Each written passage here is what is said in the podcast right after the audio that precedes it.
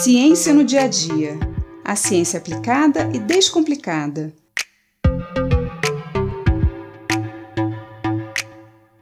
Você já parou para pensar para que servem as cores, os odores e os sabores dos frutos e das flores? Certamente não é para deixar nossos jardins e nossas casas mais bonitas e perfumadas, nem para agradar nosso paladar. As flores são os órgãos reprodutivos das plantas. Elas guardam dentro delas os órgãos femininos e masculinos. É dentro das flores que ocorre a fecundação e é onde as sementes são geradas. Para que ocorra a fecundação, o pólen, que é a parte masculina, tem que encontrar os óvulos dentro do ovário. E para isso, muitas flores contam com a ajuda de alguns animais, os polinizadores. Esses animais podem ser insetos, como abelhas, borboletas e mariposas, e também animais maiores, como beija-flores, morcegos e até gambás. Algumas plantas que possuem um tipo bem específico de polinizador são tão dependentes que podem até ser extintas caso seu polinizador desapareça. E o contrário também pode acontecer: o animal se extinguir por falta das plantas que polinizam. Então, para atrair o polinizador, as flores evoluíram em diversos formatos, cores e odores bem específicos. As flores coloridas são polinizadas por animais diurnos, como insetos e aves.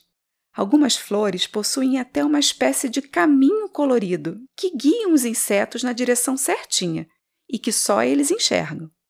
Já as flores brancas são polinizadas por animais noturnos que não se guiam pelas cores, mas sim pelos odores.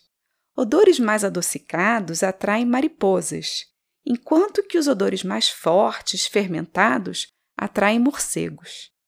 Pela cor e pelo cheiro da flor, é possível então imaginar que tipo de animal vem visitá-la. Os polinizadores vêm se alimentar do néctar, que é uma substância açucarada que as flores produzem justamente para isso.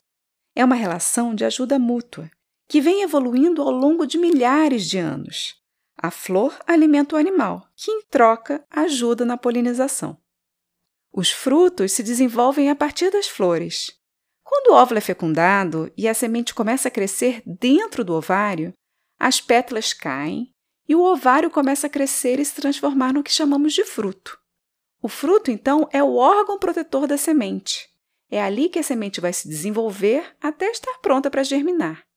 Algumas plantas lançam suas sementes pelo ar, para que elas sejam levadas para longe.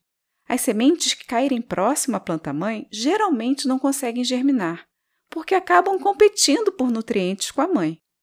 Certamente, quem cunhou a expressão de que o fruto não cai longe da árvore para dizer que o filho é parecido com os pais, não devia entender muito de botânica, pois, na verdade, a semente que cai perto da mãe tem poucas chances de sobreviver. Mas nem todas as plantas lançam suas sementes pelo ar. Algumas precisam da ajuda de animais para levarem suas sementes para longe. Nós chamamos esses animais de dispersores, porque eles pegam o fruto e levam para outro local, e assim ajudam a dispersar as sementes. Algumas sementes precisam inclusive passar pelo trato digestivo dos animais para germinarem. E para atrair esses animais, os frutos também evoluíram em diversas cores, sabores e odores fortes. Alguns bem agradáveis, outros nem tanto.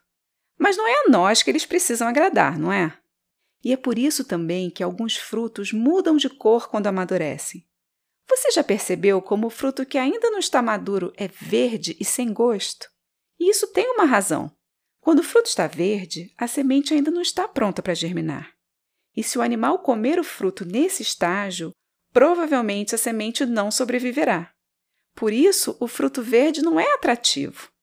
E essa cor verde também ajuda o fruto a se camuflar entre as folhas, se escondendo dos seus dispersores. Da mesma forma que ele é bem atrativo quando pronto para ser comido, ele fica bem camuflado enquanto a semente ainda está lá se desenvolvendo. E nós também podemos ajudar nessa dispersão. Que tal, depois de comer o fruto, colocar a semente em um pote ou um vaso com um pouquinho de terra para ver se ela germina? E se essa plantinha crescer, que tal tentar plantar no seu jardim, num canteiro ou numa praça perto da sua casa? Assim, de grão em grão, cada um de nós pode ajudar a reflorestar a nossa rua, nosso bairro, nossa cidade, atrair pássaros e borboletas e deixar o mundo à nossa volta mais bonito, mais colorido e mais saudável. Eu sou Mariana Guinter, bióloga e professora da Universidade de Pernambuco, e esse foi mais um Ciência no Dia a Dia